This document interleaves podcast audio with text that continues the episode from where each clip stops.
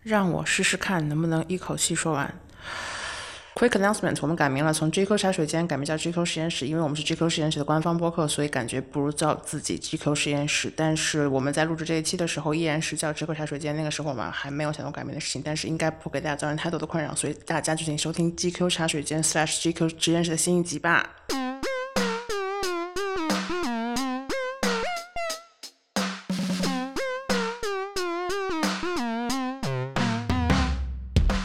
大家好啊，欢迎来到新一期的 GQ 茶水间，一档荒谬的抬杠生活方式博客。每一期我们在这里讨论 GQ 实验室编辑部想不通的一些话题，比如艾瑞的短裤为什么可以这么短？我是赛赛， 今天加入我们的还有长期恋爱选择者，二零二三最新畅销书《谈恋爱真的有意思吗》，作者金子。哎，大家好啊，这是什么呀？我是金子啊，我这个是一个什么？这就是最近发流音行的方式吗富婆腔啊。哦为什么？江浙沪女企业家的说话方式。我是前几天去阿那亚的时候和赛赛学的。艾瑞啊，你的裤子这么短， 是不是对阿姨有一些想法？ 你是不是不想努力了？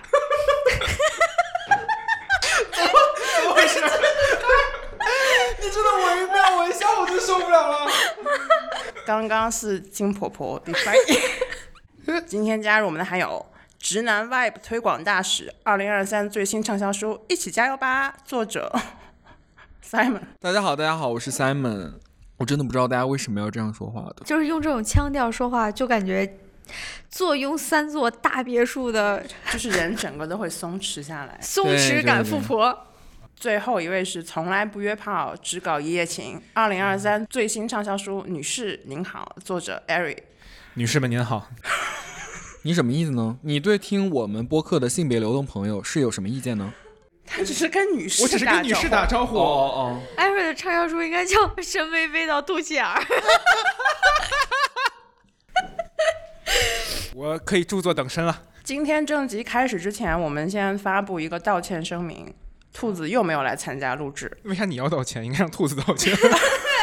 肚子就本来他他是能赶回来的，但是我们录制的这一天就四月二十八号，正好赶上北京雷暴，然后他的飞机就在济南迫降了，就没赶上。那不管怎么样，这一集我们就只能一起加油啦！怎么学都学不像，好难学啊。所有人自己加油吧。自己加油吧。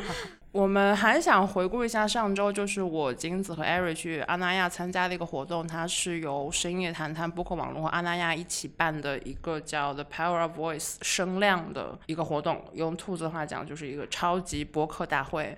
对，而且就是你在安那亚园区里，不管你走到哪个角落，都能看到有在录播客的人。就这个事儿还还挺奇妙的。我等于是早上四点起床，就准备参加一个观鸟的活动，去安那亚旁边的一个湿地去看了两个小时的鸟。我是很想去，但是我实在是起不来。陈希萌现在他有一些非常低俗的梗憋在嘴里，就是我用眼神来警告他不要说出来， 我的黄色开关刚才被金姐不可以。动关掉。 观鸟，早上四点，两个小时。让赛姐说，赛姐有话要说。我好，没有话要讲，我就说就是观鸟是一个特别健康。可能。你第一反应就非要找一个黄色笑话出来，那我怎么办呢？那就人就是年轻，性欲就是旺盛，那就没没话讲。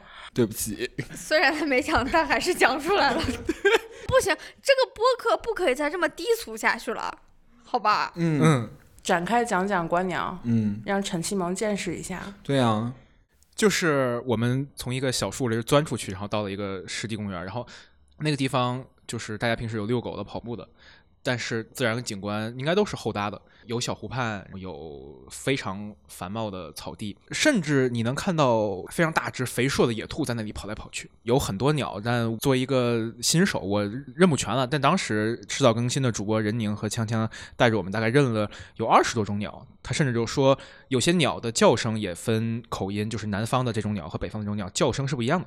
就是他们有一个专门的 app 是用来记录今天观察到什么鸟的。对，我光看那个 app 里面的就是二十个条目，我都觉得就是好好羡慕啊！就是 我也想，就就真的想去看，就是远离大自然太久了。挺妙的是，它不仅有那种飞的鸟，它真的是有那种野水鸟，野鸡。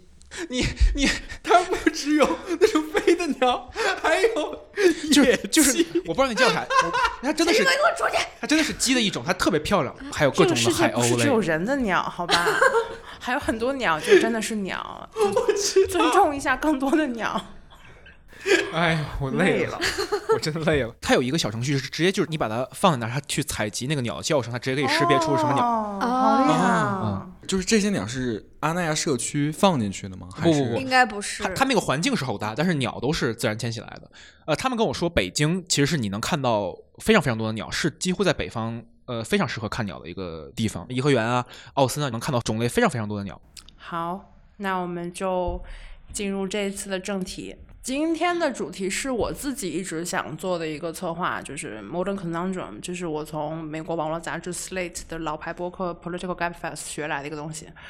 Modern Conundrum 如果直译的话，就是当代难解之谜。但其实我们想聊的就是一些当代城市生活里面一些特别棘手的一些瞬间，然后你不知道咋办的一些瞬间。正好前段时间我们也做了一篇推送，就是是受到电视剧《Beef》。怒呛人生的启发，大家就写了一堆那种，就是这个事儿特别响，然后就特别生气，就这样的一些事儿。然后我就感觉正好可以连上了，那我们就不再多说废话，直接进入我们的问答环节。好，第一题就是那篇推送里面最后说的那个问题，关于经济舱的座位。所以问题是，经济舱放下座椅靠背是天赋人权，还是你只要干了这事儿你就不是好人？我从来不放，也不能说从来不放，就是前面如果有人放呢，我可能就会放。但是我的内心的那个 标准，我是跟你说，我是个从来不放的人。你们不睡觉的吗？我会轻放，对，轻放，不是只有两个极端嘛，就是放到底，那中间可以往后靠座椅这个动作对我来说是会有一点负担感的动作。但是它被设计出来是可以往后放的，你就可以往后放啊，对啊，你刚刚说睡觉，我就是有那么大区别吗？当然有区别啦。就是当你的座椅是九十度的时候，你是完全没办法睡的。我可以睡，你好好厉害害啊！我自己加油吧。但但我是会买那个 U 型枕嘛，但但它不能解决你腰不舒服的问题啊，你因为你很热。嗯，反正我是那种我真的会放到底，就是我会觉得它设计成这样，就是说明了它允许你这样做，就是法无禁止皆可为。我的体感就是它放了与不放，其实那个小桌板也不会影响你太多呀。对啊，不会影响后但面是的人视啊、觉上有压迫感呀。就是代入了一下，然后就不放了。那如果前面的人放了，你会怎么样？你会生气？我会， 然后如果他没有回的话，我就会忍受。怎么着？你 QQ 上线了你？ 哦，你我以为你在清嗓子，准备啊说什么，我就在我我一直想知道的事情就是我的被动攻击方式就是用那个就是膝盖一直顶他前面的椅子，但是我一直不知道到底前面的人能不能感受我觉得应到该这个 感受东不西。到。我就很轻微，我觉得如果我打扰到了你，你可以跟我说呀，对吧？啊，对，飞机上还有什么应该拿出来讨论的棘手瞬间？上厕所吧，就是如啊，你果坐在里面，对你坐在里面，然后你旁边人在睡觉，你要不要推醒他，然后去完成你的膀胱的愿望？你让他后面的那个人进行被动攻击， 然后他就可以把椅子收起来，并且醒来，然后你顺势出去上厕所。但问题是，你不说呢，你就憋着啊。对啊，我真的会憋着，也没啥好吵的，就是我真的没，就就行啊了，我这这个这个问题的营养已经被我们全部洗完了。 还是得有兔子，有兔子才能吵架。因为兔兔子会说一些“你要 不要脸呀”这样的话。兔子当时说，他有时候会碰到这个讲出来呢，就是骂兔子别骂我，我只是他的传声筒而已。他说有时候会碰到旁边的人要两份饭，我们说这怎么了？他就啊，脸皮好厚呀脸皮太厚了吧？ 兔子还说，我知道你可以这样，但你怎么要脸呀？哦，你怎么好意思呀？哦那你怎么好意思呀？ 嗯，这行吧，我们进入下一题。艾瑞今天穿了三分裤，我们要不要跟他打招呼？啊真的很可怕，听众朋友们，就是就是他的那个短裤短到什么程度呢？我就是感觉他就是稍微动一下，那个屁股蛋儿都会露出来，我觉得很可怕。而且他，你知道他那个短裤有一个诱惑性，他那个短裤的边上的边儿是白的， 这有什么诱惑它性就啊？是，而且它有一种微喇，你知道吧？微喇，它就是你走路的时候，它那个布料会晃，你就很担心。然后我就是觉得，作为一个朋友，我很担心你的人身安全；就是作为一个同事，我觉得很难受。所以你今天为什么要选择一条这么短的短裤？因为今天很热，今天北京下冰哦雹，早上的时候候是艳阳高 照嘛，早上像今天最高气温二十五度还是二十八度来着？你是不是觉得你大腿很性感？还 好你这样穿有一些媚女的打算吗？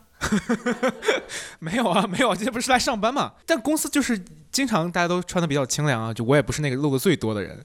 你真的是，你今天是我我其实没咋在办公室见过人穿热裤，就是有一点让人在意，对。我我一直不知道该怎么说这个话题。就就是你没有想过这件事儿吗？是这个裤子我，我在淘宝上看到的时候，它那个你模就想说我一定要没穿有到没办有公那室个模特穿的时候确实没有那么短，但我不知道为什么那个上上了我的身之后它会如此的短。这些都不是重点啊，重点是你为什么要穿来办公室 呢？那穿去哪儿呢？就是我们这一一周七天五天在上班啊，那你非搬出这个来压 人，那我那没有就压你那你就没有话讲了。而且我平时跑步穿的裤子差不多都是这个长度，所以就对我来说就就还好。他就是感觉我和你真正的屁股之间就是近在咫尺，我就是对这个事实有但点没法面对。但 Si- Simon 老师他是会穿短裙上班的，我的短她的裙短裙是，比你的裤子长多了。就我我们刚才讲的嘛，你不能用文本来进行比较啊，就是你把你们两个人照片往那一放，就是谁更媚女，就是 一目啊了然。好好吧哦好 吧，我能说什么呢？我只能自己加油了。咋办啊？前两题都没有讨论出什么实质性的成果， 那我们只能第三题继续加油了。第三题是，你微胖且有轻微身材焦虑男朋友过生日，你送了他他椭圆仪，这个事儿地道还是不地道？我真的觉得这是一个非常好的礼物。我觉得就是一为啥个投其所好。他没有说他好，他他只是胖。可是他身材焦虑，我觉得我理解身材焦虑就是你会经常说，就是我太胖了，然后什么什么的。但一个人身材焦虑的时候，你跟他说你去运动吧，他是不是会更焦虑？不会吧？为什么我在给你提供解法？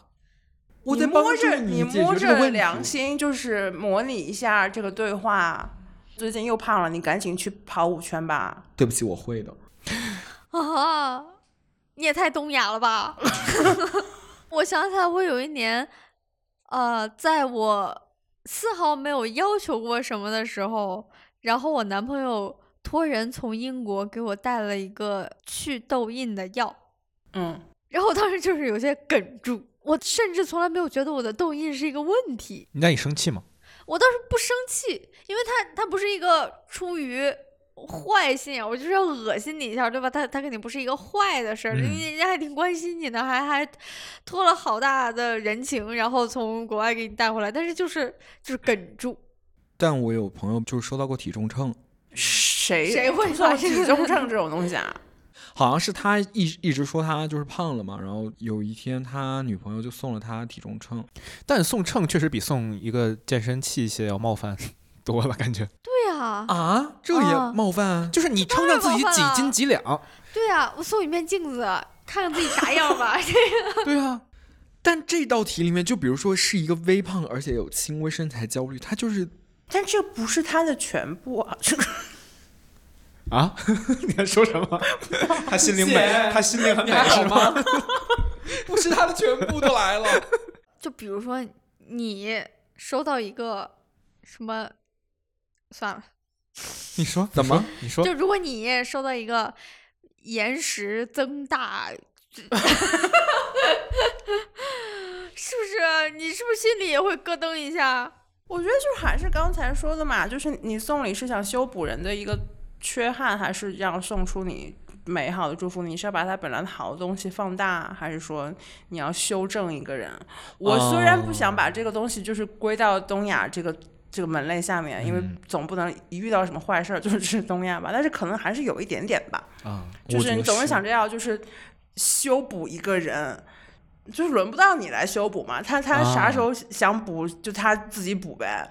为什么非要你通过还是在礼物？就是礼物是你在一个重要场合里面对他很重要的一个表达，你对他的一个表达就是我觉得你这方面不太好，这怎么着他都不是一个礼物呀。哦有点像指责了，就是说你欠妥，所以我欠送你一个哦我回觉礼。得你这边缺了一块儿，我就是我在这边给你补上，为啥要做那个人呢？就是就没必要吧。我被说服了。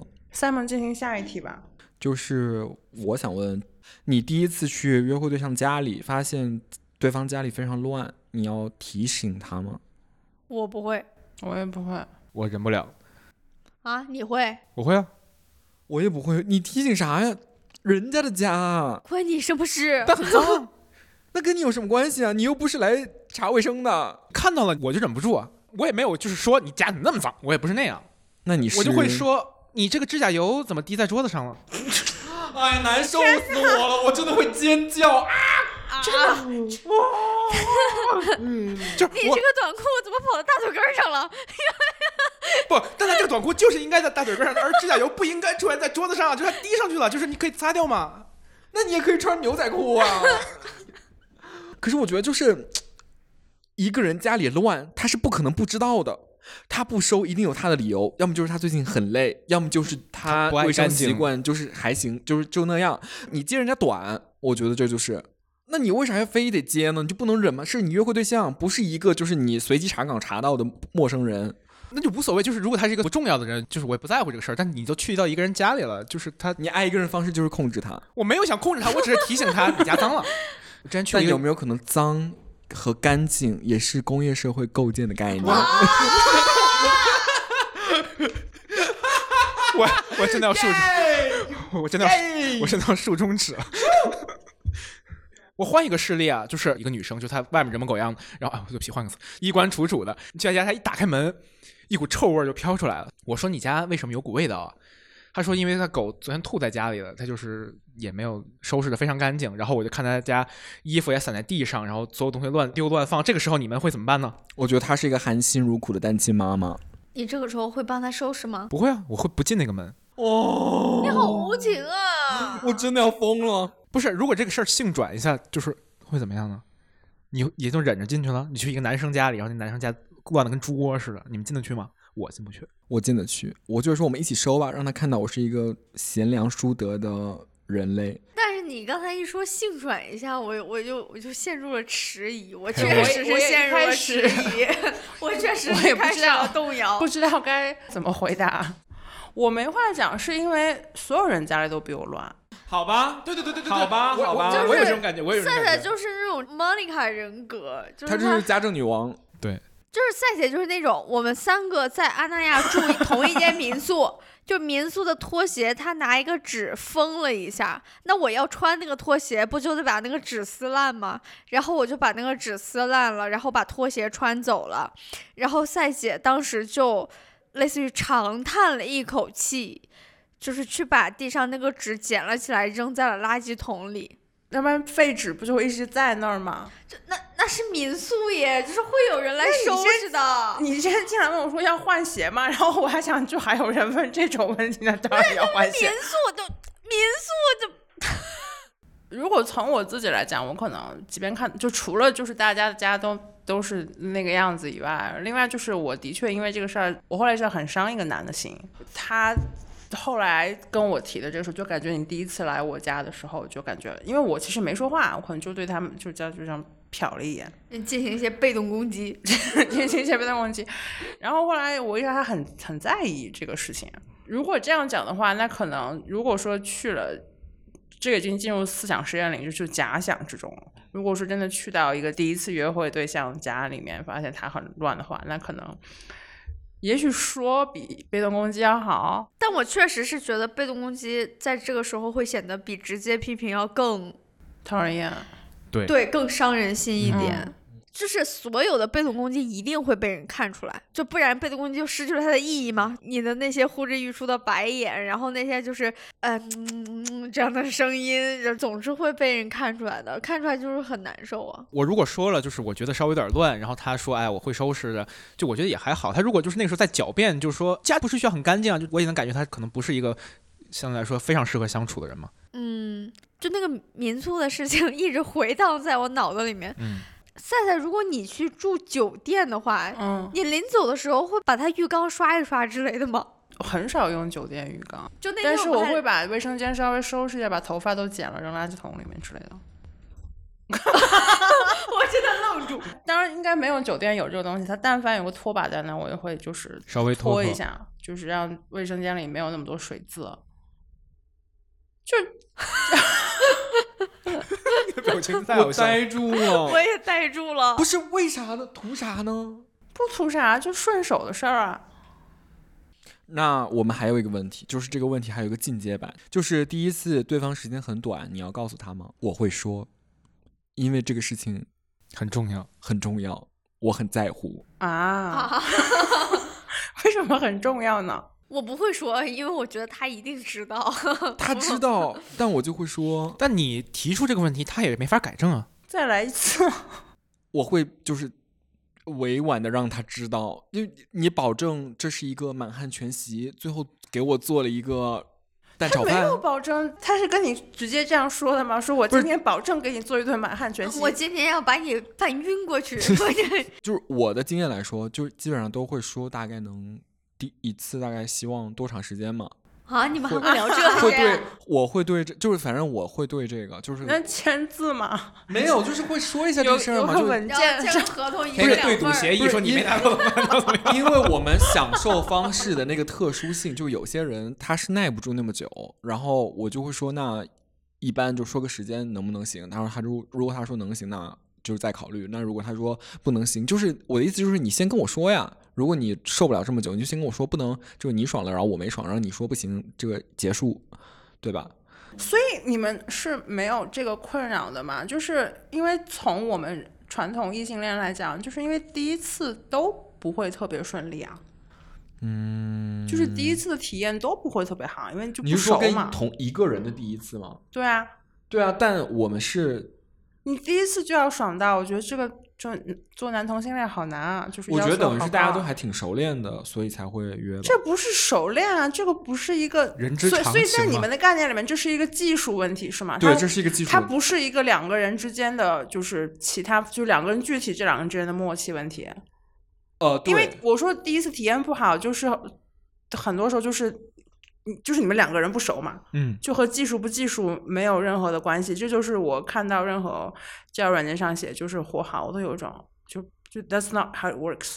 这个不是一个工种，嗯，它很依赖于你你们这两个人之间的那个反应，对不对？就是你觉得你从来没有从这个方面去想这个事儿，还是说这个东西在你们那里就根本就不存在我觉得一是没这么想过，二是在我这儿确实就是个技术活儿，啊？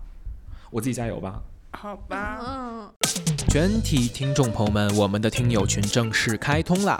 添加小助手的微信 GQT Room G Q T E A R O O M，或者在 Show Notes 中扫描二维码添加，小助手将把大家拉进群聊，欢迎前来茶水间做客，大家一起茶歇抬杠扯闲篇儿。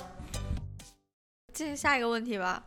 下一个问题就是，能不能在开会的时候吃饭？不能啊！本人是就是我和金子老师是会的，我就是会在开会的时候吃饭。而且我从来没有想过，就是他们提这个问题之前，我都没想过这是一个问 题。这个问题就是是我们预录的时候，然后我叫个外卖，然后我一下子就我，然后就是这个问题就是这样子被加进去的。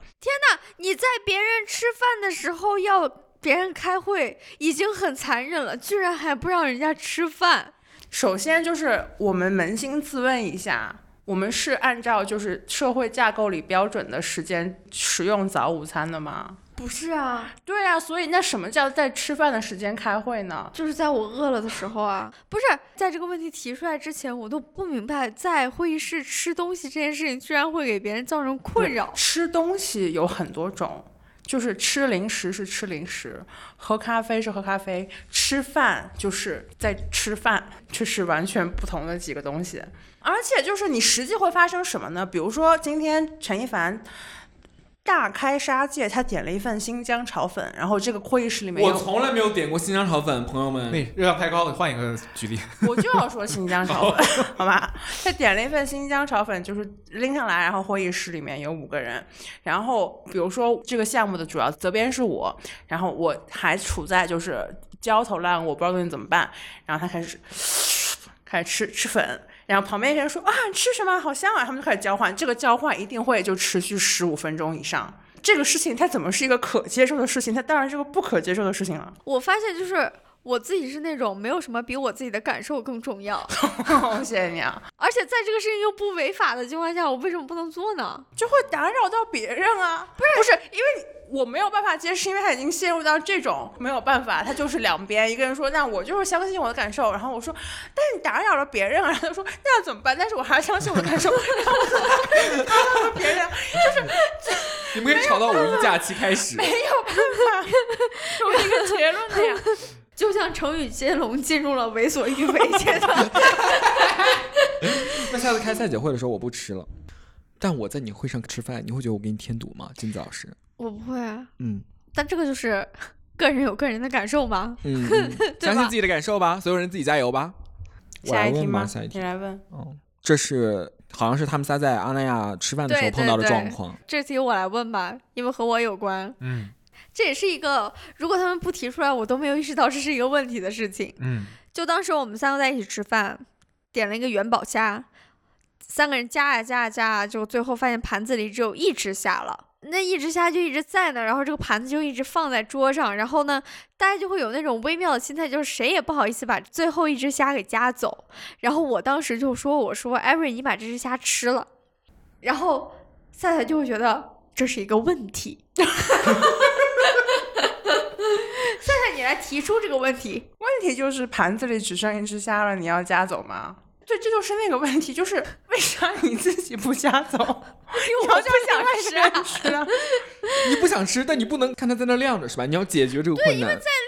不好吃了，它是炸的，它凉了，它不好吃了。然后就我眼睁看着大家都处于一种好像有点不好意思的然后状那态那。你摸着你的良心，或者就是根据你的真实感受回答。假设说，就是你还可以吃这一只虾对，我，不觉得这是一个事儿，因为我、嗯我我当时反而还是觉得，嗯，我真不错，我替大家解决了一个问题。你们俩为啥没夹走呢？对我来说，你若无其事的把最后一口菜吃完，确实挺有压力的。我有时候遇到这个问题，我的处理方式是我把它夹走放在别人盘子里。你太管太宽了吧？但我觉得就是晾着吧，就是放着呗，那你觉得搁置争议，你把这个问题悬置，就总得解决嘛？不解决就不解决呗，浪费这下早啊我觉得这是一个问题，主要是我是感觉，就像艾瑞刚才说的，就是做光盘行动的那个人，好像就是总是会承载一些莫名其妙的压力，然后我也不知道这个压力是从哪里来的，但是 他我觉得他社会是建构吧。它是实际存在的一个东西。 我觉得昨天预录的时候，兔子说的一句话特别对，就是他就说，在饭桌上想吃就吃是一种莫大的美德。对，我觉得就是不想吃就不吃。如果那个虾就是被剩在那里，而且全桌人都没有人要去夹它，但是比如说你会算，这个时候比如说每个人都吃了两只，然后你你会变成那个唯一多吃了那个东西的人。你们我没有其他人会谁算这个。再次，我 郑重的呼吁大家， 大家勇敢的去夹起盘子里的最后一口菜吧。下一题吧，下一题就是，在厕所排队的时候，你看到你认识的同事从隔间里面出来，你会立马继承他的坑吗？这个问题在被提出来之前，我也没有觉得这是一个问题。但现在你觉得他是吗？我现在觉得，如果你硬要这么推，就是推导的话，它是有一些出现奇怪事件的概率。等一下，我我觉得我们应该先说一下自己的立场。我是啊不会， 我不在乎。我随便。可以啊， 我的顾虑就在于，我的天呐，就是我我要和我的同事肉面贴肉面，哪有肉没提过你？就是我的我的我的我的我的身体也要感受它的余温。你就不上了？哦，我就隔一会儿再去。等它放凉了。 对呀、这不一样吗？我的压力更多的是来自于反过来的情况，就是我刚出来之后，哦 看到我的认识的同事走了进去，我会觉得有点性感。啊，讲什么鬼话？对不起，我就会觉得哇，我会不会在那个隔间里留下了什么味道？我会非常的难受。这样说我好像能理解。那男生上厕所的时候会有这种厕所尴尬的时刻吗？比如说，你是什么立你什么 意思啊？你我心血流动了？ 不是，我也跟三本探讨一下，让大家听听看有没 有嘛。你那么说咱们男生啊？我刚说的啥？你刚看着我的眼睛说男生会有这个 M，我想说你是鲁豫，鲁豫怎么了？挺好的，没事。 嗯，就比如说尿池嘛，你你在那尿尿，然后我站在你的隔壁一起尿尿，这个时候你会尴尬吗？我尴尬到窒息，就我是尴是尬到我你有毛孔问堵题住。吧？不是我的意思就，就没有一间一间一间的嘛，没辙啊，就只有那一个位置的时候，我站在旁边，那怎么办？这我会你就窒要息走 掉， 我想尿尿啊， 我的膀胱在呼唤他。你待会儿再来。这个东西是什么时候开始成为一个事儿的？就是男生隔个位子尿尿这个事儿，就我高中初中上厕所的时候，那个小便池是没有隔板的，我所以我只去隔间上厕所，即便是小便，就是我受不了，我我不想看， 你可以不看啊，但我会瞟到。你可以不瞟啊。就是如果你在小便池碰到直男，就是我有一次我印象非常深刻，我高中的时候有一次就是那个小便池没人，然后我就在那儿小便，然后有个我认识的直男朋友进来，他就边尿尿边跟我聊天，我真的太难受 了，我真的我这回想一下，这个很这很正常吧？这我感觉念书是经常发生啊，哦就一边一边尿尿一边聊天嘛，就这不是，你就非聊那二十秒了是吗？对啊，就打个招呼嘛，就是你聊两句吧，寒暄一下，因为你们分开之后也不会再说话了。哇，厕觉所得你们一期一会，哇，我真的太吓人了！我就我不知道不知道我不知道咋说，大家能理解，就是听众朋友们能理解我的尴尬吗？我就是想着别跟我说话，我我就是自始至终都无法理解为什么会有人如此之尴尬。我上中学的时候也有一个人，就是只要他在小便的时候，方圆呃五米内出现了一个人，他就立刻尿不出来了。我就是我，这个人就是我。当代人厕所的自闭与孤独啊。然后我是就会逐渐试探他的边界，看看我走到哪儿他会停下来。你们直男真的好无聊啊！我真的，为什么以别人的痛苦为乐呀？不是，我就想知道他有他那么夸张吗？我就是想试试看嘛。你真的没法理解别人，你真的没有办法理解别人，你能不能对别人有点尊重啊？站的话就像那种小的时候，哎，我慢慢的合上冰箱，我看这个灯到什么时候对对对对对对，差不多差不多。我就我也没有想直接就过去啪拍他吓他，我就想往这边走一点儿。他说你别过来，干嘛呀？ 就是你没有好奇心吗？ 我觉得就是两个人都是就是私密部位是裸露的，这个状况下我没法对话，你不是自如自就在使用哎自己的身体，我自由使用是一次，那是因为就是我们是炮友。那如果你要就是要在卫生间那个我也行，但是就是也 不，这就是不是嘛？显然， 就是我我现在也突然想起来，我们上高中的时候那个。卫生间的环境其实是非常恶劣的，它是那种对就是一条，嗯，它是一整条的那种厕所，我不知道对你们有没有上下游 上那过，有门儿吗？没有门儿，就是一整条，然后中间被隔成了一个一个，然后它中间有隔板，但是它没有门儿，嗯，你往前看不到别人的屁股，你往后后面那个人也看不到你，但是你的左边或者右边是开着的啊，啊、然后一个女生在那上厕所的时候，旁边就会排队等那一个坑。我操！大概就是你在那蹲着，然后有的时候如果你要上个大号，你会精神压力非常大，因为后面有人在等你嘛。嗯，然后呢，你蹲着蹲着就会听到旁边有人说：“哎，他上大号，他上大号，算了，别等了，别等了，走吧，我们等另外一个。还有啥厕所里？你在厕所看到男同事会打招呼吗？ 会啊，但有时候你会慌张的时候，你会乱打招呼， 什么慌张是有多慌张？你在厕所干啥呀？不是我都干啥了？就是确实在厕所打招呼会紧张一些，然后你就会组织不好自己的开场白。”这还需要开场白？所以我一般在厕所看到同事，我就当做没看到，那看到老板怎么办？我也不会说，就是我会跨过，跨过不是，不是，就是就是假装没看，就是假装没看到，就是假装没看到，但你会觉得没有礼貌吗？还好吧？老板会觉得没有礼貌吗？老板不会，你怎么知道你怎么不会？知因道为啊老板说过呀，老板某一次开会的时候，他说他觉得最尴尬的就是有同事在厕所跟他打招呼，耶、答对喽。行吧，下题吧。下一个是我的题，我有过一段很长的减肥史，然后我减肥靠的非常重要的一个事情是节食，但我又不想错过朋友们的聚会，所以我经常遇到一个问题，就是大家去吃海底捞，我会点一个清水锅，然后我每一次，以及类似我在大家大快朵颐的时候，就是吃健康食品一定会被骂，就是所有人都会骂我。所以我想问大家，去海底捞可以点清水锅吗？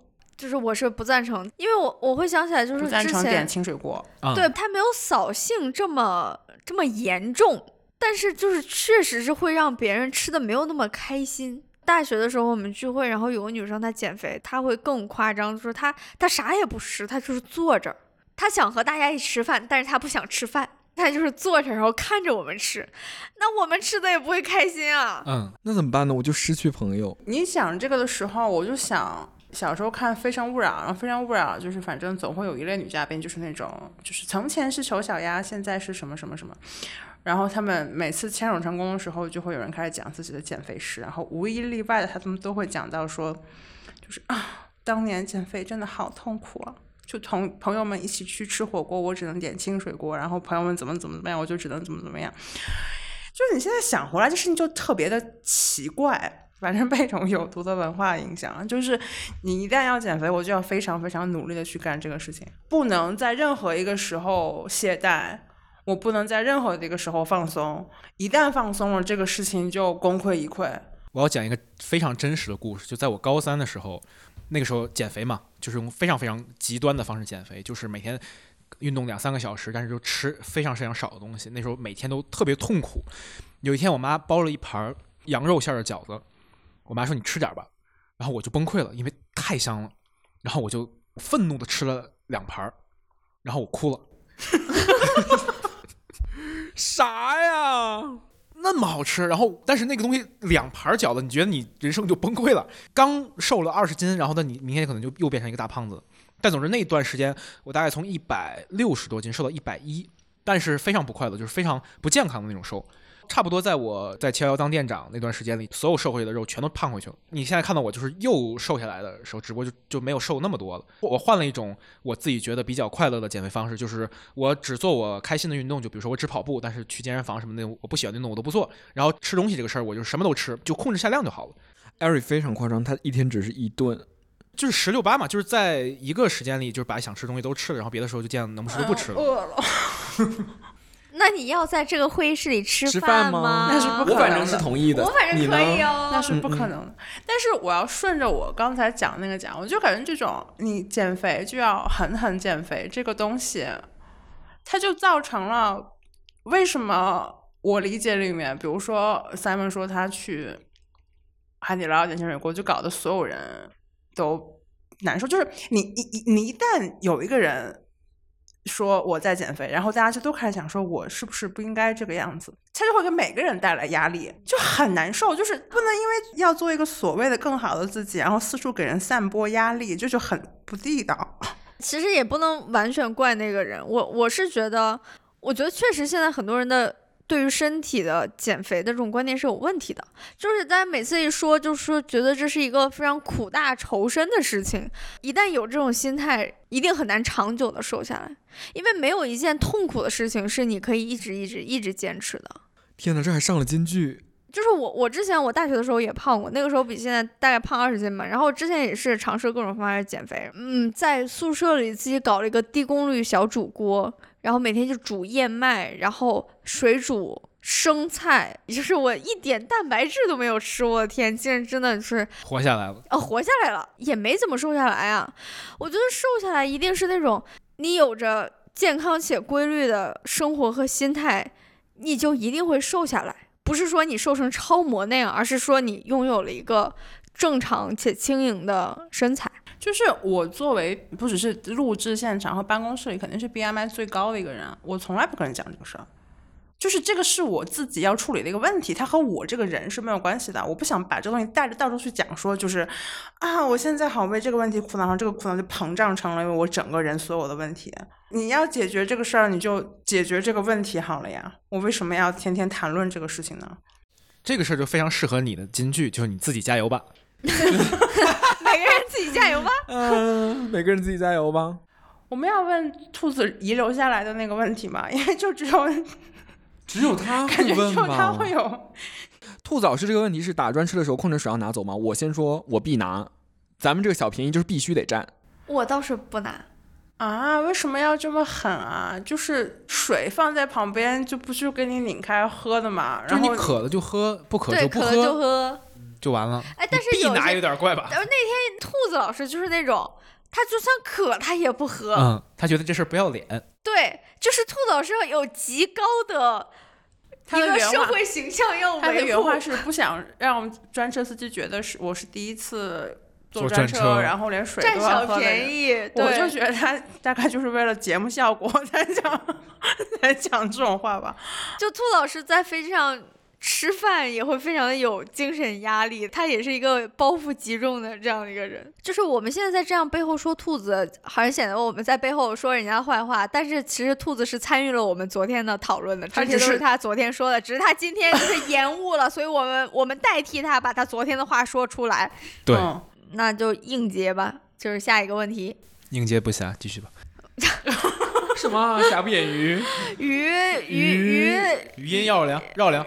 绕梁梁良良辰性吉肿日瘤流流芳百世。是事事顺利，利立立好下一个问题，下一个问题 啊，下一个问题就是，其实我们在录这期播客的时候也是四月二十八号了，就是马上下一天就要放五一长假了。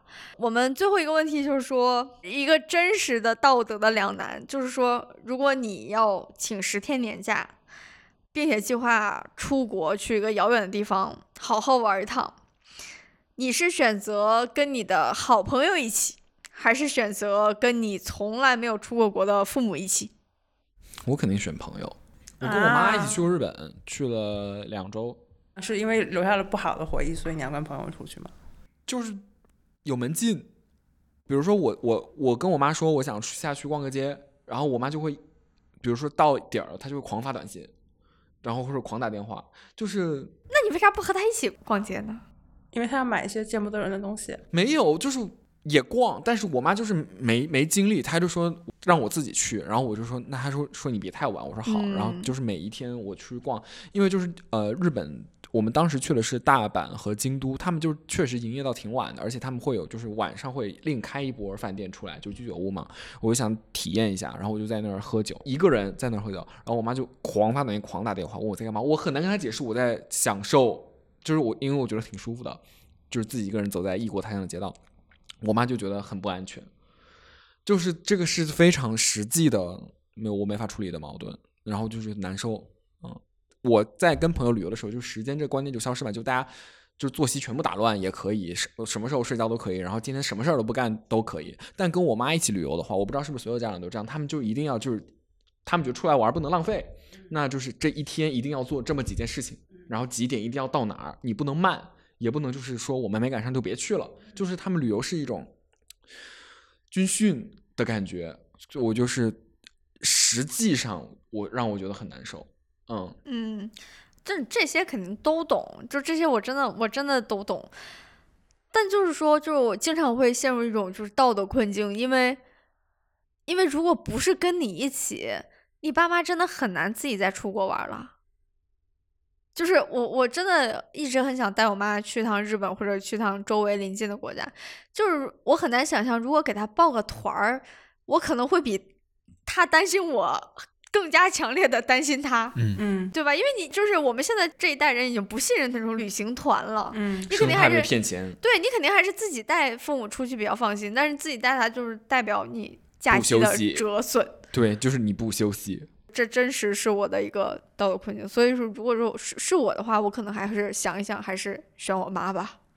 我刚才想到的一个跟这个不完全是一回事儿，就是有一次熊阿姨发一条微博嘛，她就说，就是她就记得有一次给父母升了头等舱，然后可能也没有花特别多钱，然后她就发现就是父母就是逢人就讲这个事儿。就是跟自己的朋友就讲说，就是那一次头等舱可怎么怎么怎么怎么了，熊阿姨就觉得就是这个钱花的也太值了，确实是的，我觉得就是，如果从这个角度来讲，如果完全是做一个经济理性选择的话，那肯定跟妈出去啊。就是这一次 旅游对他的意义嗯要比显然你是的要朋高友于大多比朋友了。大多了。嗯，嗯，嗯，你的朋友是一个完全民事行为人，就是他 我都不确定这个词我说的对不对，反正就是你的朋友没有你，他也可以出去玩儿。我跟我妈出国就也就那一次，就是去去意大利。你们去的好远啊！天哪，那那时候我不还觉得自己是半个欧洲人嘛，就就回老家看看那种心态。他的确到现在还会提啊，就是会让我觉得这是一个很值的事情。但是我我不知道怎怎么选，就是我感觉能跟朋友长时间出去玩，就是也很也很罕见的。嗯，也很机宝会贵，嘛是啊，总之就是去一次少一次。年假也实在是太占去 一次少 一次什么呀？啊，我真的觉得跟朋友一起出去旅游的机会也是去一次少一次的，就你你也不知道你跟这个朋友到底会做多久朋友啊，而且也不是说每一个朋友都能被替代吧，就是我好像成年之后也没有我觉得 了就是怎么讲呢，就是肯定不愉快更多，但首先钱花的更少， 就是就是我不知道，反正就是我家里就是我妈会自己主动承担一部分就是开支嘛。另外就是我总感觉，当然这也是也不能叫我总感觉，就是很多时候我说我总感觉，可能就我最近刚刚听了什么博客，然后把它包装成说我总感觉，这个是某一期 Ezra Klein 他跟人聊的，他那期聊的就是关于当代的 孤独瘟疫。简短版本就是因为当代社会是非常擅长于就是把你的不愉快全部都削减掉的，他也非常鼓励你说就是如果这事儿不愉快你就别干了。但是很多人在人际关系上，他就会变成就是很多人非常向往那种去一个离群索居的地方待着。然后当时那个嘉宾是说，他觉得这个可能是根植于一种对于控制的幻想，就是如果说我自己一个人出去旅行也好，一个人住在一个什么地方也好，那我就对就一切都不会出岔子。但是这个的成本其实是就这个 trade off 是非常不值得的。啊嗯，你习惯了，就是说我我的目标就是我要让我的一切都尽可能的舒服，那你肯定是就是不跟人打交道嘛，或者我只跟非常特定的一类人打交道，那你这个池子就越来越小啊，那你的结果就是孤独终老。你可以控制你的一切， 但是你就会变得很孤独。我觉得是的啊，那反正回到就是跟妈旅游这个事情，肯定就天天吵架的呀。就很多事情你会吵，就是因为那个问题一直在那儿嘛。那你不吵，这个问题也暴露不出来。就是吵完总有办法，就是和解的嘛。就是要即即便说它不是有一个完满的结果，那你们至少已经为这个东西发生过发生过争执了，也接触过了，那总比永远都不聊好了。哦所以我感觉，如果说是因为怕发生冲突，那就是那就是肯定会发生冲突的。而且跟朋友出去也会冲突吧？如果顺着这个讲的话，跟朋友冲突就很没有性价比啊， 就是因为其实朋友是没有那么，我只是说这个事情啊，我不是说跟朋友出去没有性价比，就是你跟朋友发生冲突，但是你们两个人并没有，就是因为朋友是个松散的关系嘛，嗯，就生气了，大不了就不做朋友了嘛。但是在东亚家庭里面，还是挺少见那种说要不然就那得到什么程度啊？就是我我感觉一次旅游应该不至于产生就是断绝父子父女关系这样子的事情吧，因为就是小孩跟爸妈有和好的动机，朋友又没有了。我感觉就是旅行里朋友吵架这事情，呃就是风险蛮大的呀。太大了。我最近就是因为上一次旅行跟朋友正在吵架，冷战了两周了，太难受了。我们是不是今天太饿了？然后就再加上又没有兔子在，哎呀，就是最后提了一个稍显沉重的问题嘛，大家要面对生活的真相。说结语吧，赶紧放大家好吃饭，吃饭吃饭。不然我用夹子音来说吧，哎好哎，会不会有点恶心啊？你先说呗。喜欢恶心，求之不得。这是我在澳大利亚念念不忘的事情。说天呐，学不会怎么办？ 啊于是今天受邀使用夹子音来念一下今天的尾版。嗯，